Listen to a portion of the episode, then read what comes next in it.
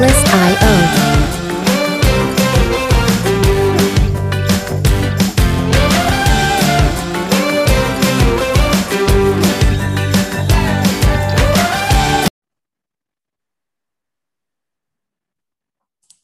Hey, estamos aquí en un Fin Club, soy Aaron Alvarado, estoy aquí con Eric Quintero. Eh, ¿Cómo estás, Eric?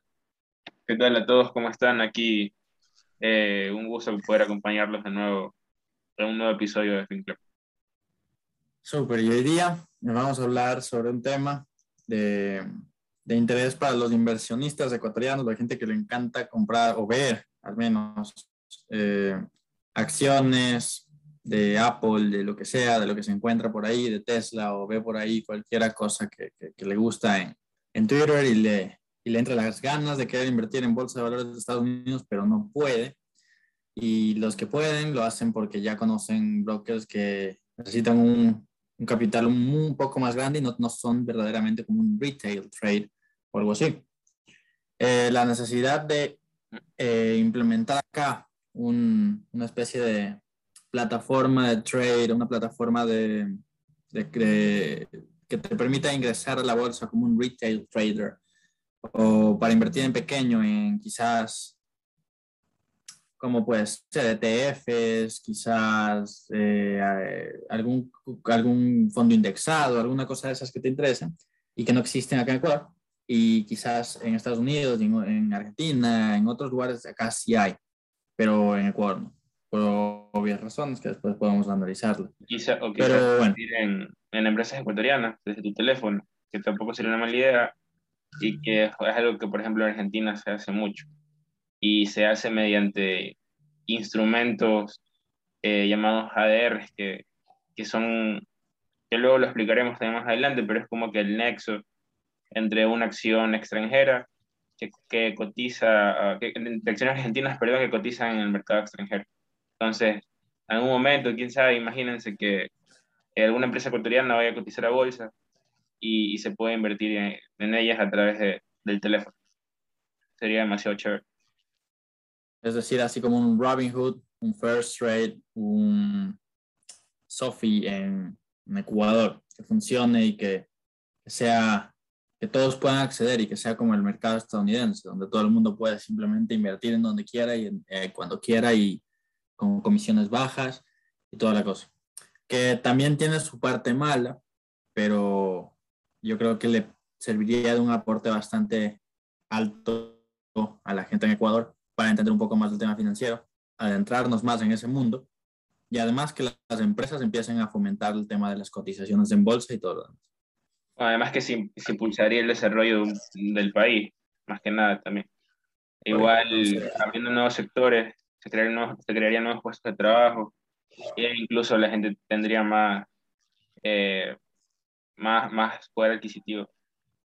La inversión extranjera que ingresaría también porque, sé yo, algún SPAC que quiera comprar, imagínate que una empresa ecuatoriana llegue a cotizar realmente en bolsa estadounidense o internacionalmente, que logre internacionalizarse al punto en el que pueda ya irse a Estados Unidos a cotizar, sería increíble y generaría ya no solo 2 billones de, de, capitalización de mercado, que es lo máximo que llegan y podrían estar llegando acá, sino que quizás ya tengan, llega, estén llegando a los 20 billones, estén ya valiendo mucho más.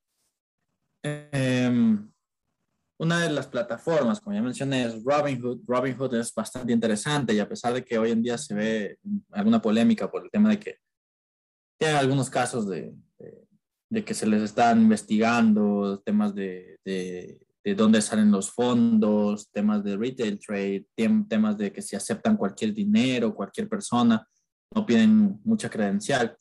Eh, ah, esta, esta, esta, aplicación prácticamente ha revolucionado el mundo, el mundo financiero lo ha cambiado totalmente y, y, la visión de la gente sobre algunas, sobre cómo son las finanzas también las ha cambiado. Incluso en el tema de criptomonedas, las ha impulsado de una manera increíble. Eh, unos datos importantes de, de Robinhood es que básicamente ellos se basan, todas sus operaciones prácticamente se basan en criptomonedas, que es lo que más vende hoy. Eh, quizás porque las acciones no se mueven tanto, pero las criptomonedas, tenemos el, por ahí el, la esperanza de que en algún momento me hago millonario al comprar solamente mis 10 mil dólares de criptomoneda y me hago millonario porque al día siguiente subió eso 300%. Entonces, eso es la, lo que está buscando la gente. Otro dato importante de, Robinhood es que ya está en IPO. Para los que no saben, que no, está, que, que, no están enterados de todo ese tema, ya está en IPO desde hace, ¿cuánto? ¿Un mes? ¿Un mes más? Ya, un, ya un mes y medio creo que lanzó la, la IPO y ya cotiza bolsa. No les fue tan bien. No les fue, no les fue muy, muy bien, pero, pero quizás eh, con el desarrollo de las finanzas, con un poquito la democratización real de las finanzas, podrían empezar a ganar algún poco de adeptos. Y un último dato importante de, de, de Robinhood, que no es que es tan bueno, pero obviamente no es democratizar las finanzas realmente, sino que igual están haciendo plata a costa tuya, porque tus operaciones cuestan mucha plata para los hacedores de mercado que te apuestan en contra. Entonces, en teoría, se sabe que los 90, el 90% de los retail traders eh, pierde el 90% de su dinero en 90 días. Entonces, ¿qué se puede decir? Básicamente, es muy probable que pierdas y, es, y entonces los hacedores de mercado y la gente a la que Robinhood le tiene que vender tus operaciones, eh, te las, las compran carísimas, sabiendo que simplemente tienen 90% de posibilidades de ganar.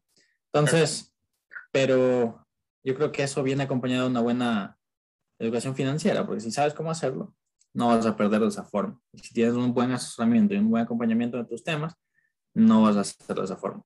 Entonces, bueno, ahora sí, eh, ¿cómo sería aplicar un Robinhood en Ecuador? No sé, no sé cómo lo aplicarías. ¿Qué dices? Eh, bien, para eso vamos a poner un poco en contexto a la gente. Eh, como ya se deben haber dado cuenta, también lo hemos compartido algunas veces en los posts en Instagram y hemos hablado también por aquí, que el mercado de valores ecuatoriano no está eh, para nada desarrollado. Y eh, existen dos bolsas de valores en Ecuador, que es la Bolsa de Valores de Quito y la Bolsa de Valores de Guayaquil. Em, dentro de, de esas bolsas vamos a encontrar en lo que es renta variable, lo que son, por ejemplo, acciones, no vamos a encontrar muchas, eh, muchas empresas en las cuales podamos invertir. Y tal vez las más conocidas sean las que hemos mencionado con anterioridad, que es Corporación Favorita, eh, Cervecería Nacional, están los bancos también, el Banco Chincha, el Banco Guayaquil, eh, el Banco Bolivariano. Y, eh, y eso, o sea, son pocas las, las, empresas que, que, se mueven. Y, y para eso hay tengo unos datos aquí eh, importantes acerca de la, de la bolsa de valores aquí en Ecuador en conjunto. Entonces, como dato interesante, en, en, 2000, en 2020 se colocaron casi 10, casi 10 mil millones de dólares en, en, en transacciones en la bolsa, o sea, perdón, eh, entre, todo, o sea, entre todas las empresas que colocaron valores para que la, gente pueda invertir, hicieron, hicieron colocaciones, ya sea facturas comerciales, ya sea eh, emisión de acciones, ya sea obligaciones, eh, bonos, etcétera, certificados de tesorería, todo. Entre todo eso, entre todo eso que colocaron las, las entidades que pertenecen al mercado de valores, se, se logró eh, alcanzar la suma de casi 10.500 millones de dólares en, el año 2020.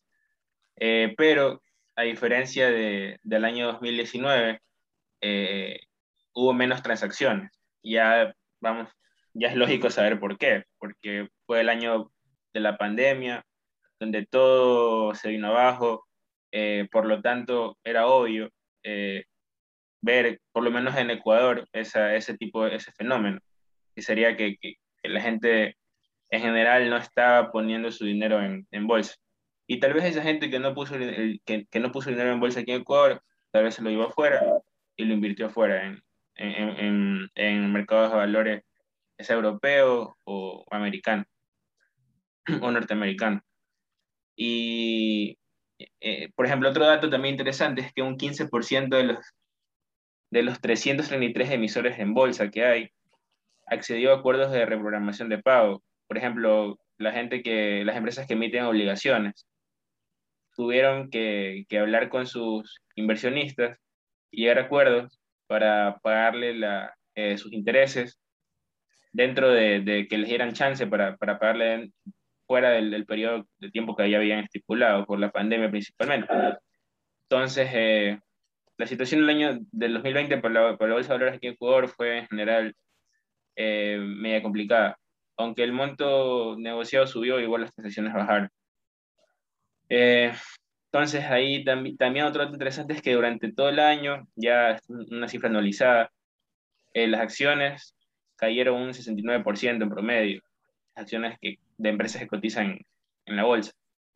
entonces, y sumado a eso también hubo otro factor que golpeó fuertemente para rematar todo este problema, que fue el, el problema del, del ISPOL, del Instituto de Seguridad Social de la Policía, que, que, que, fue un relajo en el cual se han perdido entre 600 y 800 millones de dólares. Estuvo también salpicado ahí el, el DCVALE, que es el Depósito Centralizado de Valores, eh, que pertenece, que uno de sus principales accionistas en, en la Bolsa de Valores de Guayaquil. Entonces hubo todo un relajo ahí y y todo eso afectó a que, a que no haya, a que haya mucha incertidumbre y no, y no haya movimientos en, en la bolsa aquí en general. Entonces, eh, de ahí lo que, lo que decías, o sea, contrarrestando con lo que, con lo que, con lo que contaba de, Robin Hood, es que, o sea, no sería descabellado porque, o sea, pensar en una, en, una app o en una forma de, en que la gente aquí en Ecuador pudiera invertir en, en, valores del exterior. Eh, y eso, la otra vez lo hablaba también con alguien y, y me decía, ok, pero ¿cómo, ¿cómo la gente va a invertir si, si en Ecuador cultura de ahorro? Porque para invertir uno tienes que ahorrar. Entonces, más bien hay una cultura de gasto. Entonces, yo creo que deberíamos empezar por ahí. Eh, la gente tener ya eso es lo que tratamos de hacer nosotros también a través de FinClub. Ayudar a la gente que, a que tenga metas con su dinero, tenga objetivos con su dinero, o sea, y que la gente empiece, empezar a culturizar aquí todo el Ecuador de lo, de lo importante que es preocuparse por su vida financiera y, y por tener un, un, ahorro programado y decir, ok, después de, 15, después de 10 años quiero tener tanto, después de 15 años quiero tener tanto o ponerse objetivos tipo voy a ahorrar aquí a 2025 y en 2025 voy a empezar a invertir en bolsa.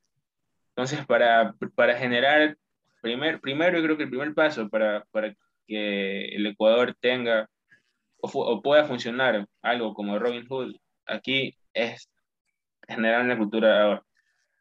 Y aunque hay gente que la tiene y que, y que principalmente con Aaron, que, que, que tenemos FinClub, estamos trabajando en FinClub, nos hemos dado cuenta que, que, la gente igual está, está cambiando de cierta forma y la tendencia parece indicar que, que las nuevas generaciones tal vez se, vayan, se preocupen un poco más, aunque no parezca, se preocupen un poco más por su finanzas.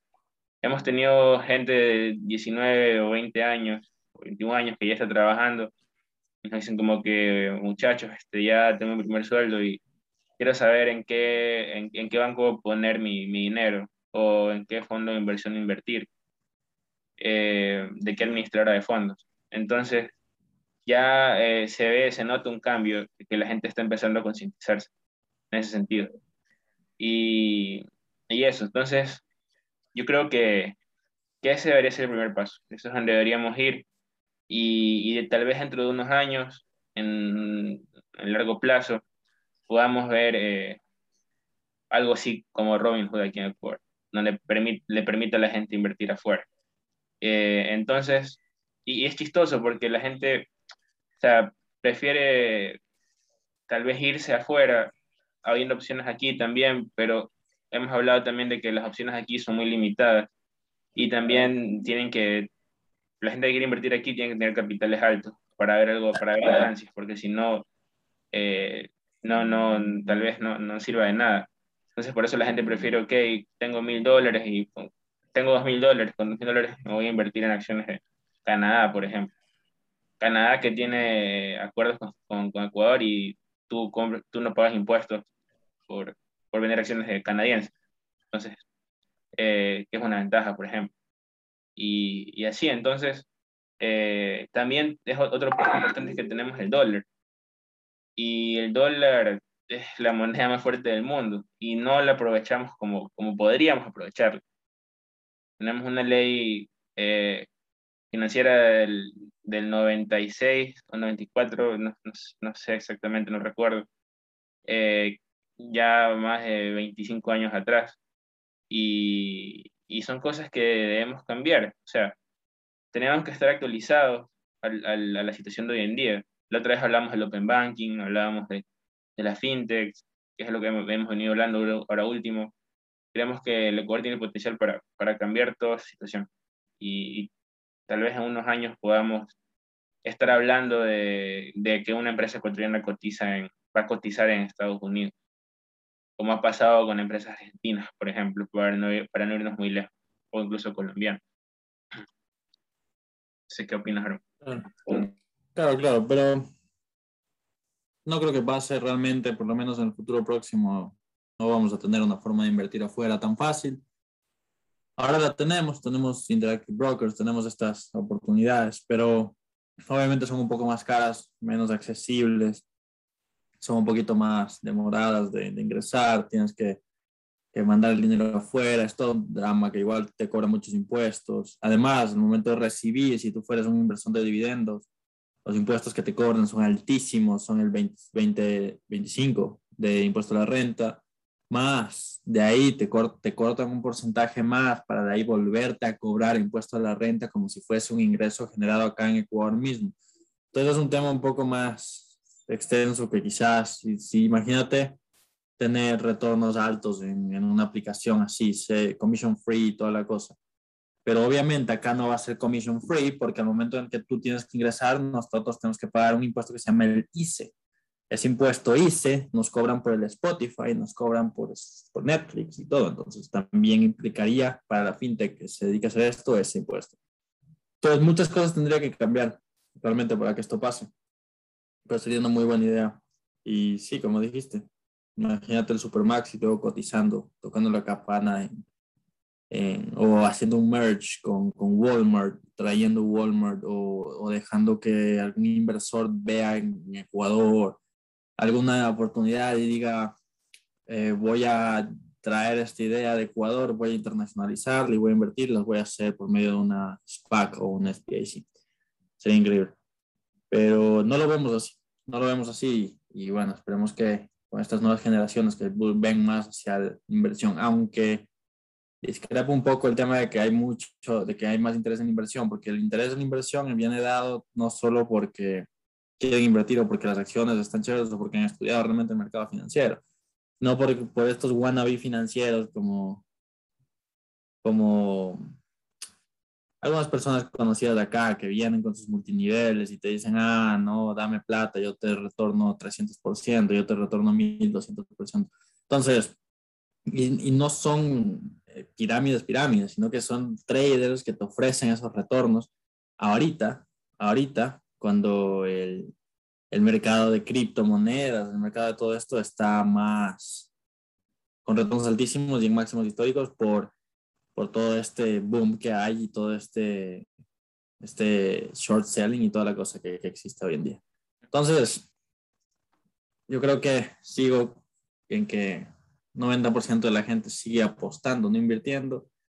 Eh, Ecuador sigue estando amarrado al, al, a la sociedad del gasto, del endeudamiento, del, de buscar lo más fácil del más vivo. Así que difícil que realmente tengamos paciencia para tener retornos anuales de 40% y después seguir creciendo con el tiempo, sino que más bien busquemos lo más fácil, más rápido y ya.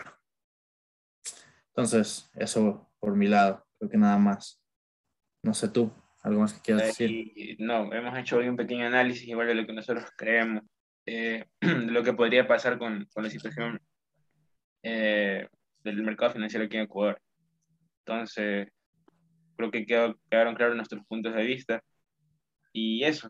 Eh, Eh, bien, em, e, esta vez ha sido un poco también eh, corto el, el, podcast. Hemos estado súper, les queremos agradecer también porque hemos tenido una gran acogida en lo que es asesorías de finanzas eh, personales, asesorías para, para, para pequeñas empresas, para emprendimientos. Y eso también nos tiene bastante, nos tenía bastante ocupados todo este tiempo. Y, y, esperamos seguir así. Y a la gente que confía en nosotros, eh, agradecerle también, porque nuestro objetivo es brindar un trabajo de, de calidad. ¿no? Y, y, espero que con el boca a boca también podamos seguir atrayendo gente a FinClub y cada vez FinClub vaya, vaya creciendo. Y no solo FinClub, los emprendimientos también. Y, la, y fomentemos la idea de que los emprendimientos tienen que estar organizados y que para, para crecer como la gente sueña crecer con sus empresitas chiquitas, tienen que estar organizadas. Entonces, si están organizadas, van a crecer. Entonces, con, estamos tratando de acompañarlos hacia ese, apuntar hacia ese crecimiento no solo de FinClub, no somos tan egoístas, sino del país entero. Entonces, ya hablando de eso, sí es necesario también, es necesario todo, es necesario que nos pongamos un poco más eh, enfocados hacia el futuro y hacia, hacia donde queremos realmente ir, que no es seguir viviendo en este tipo de ambiente político en el que vivimos. Entonces, nada más, creo por hoy. Sí es. Bueno, gracias por escucharnos. Eh, estamos aquí de nuevo el otro sábado. Las grabaciones van a ser semanales estas veces. Igual van a haber invitados. Eh, vamos a empezar un mes más junto al Fin Club y ya hemos, estamos cerca de llegar a los 2.000 seguidores. Síganos en Instagram, síganos en LinkedIn, escríbanos, pregunten lo que sea. Gracias y nos vemos. Gracias a todos Chao. por Chao.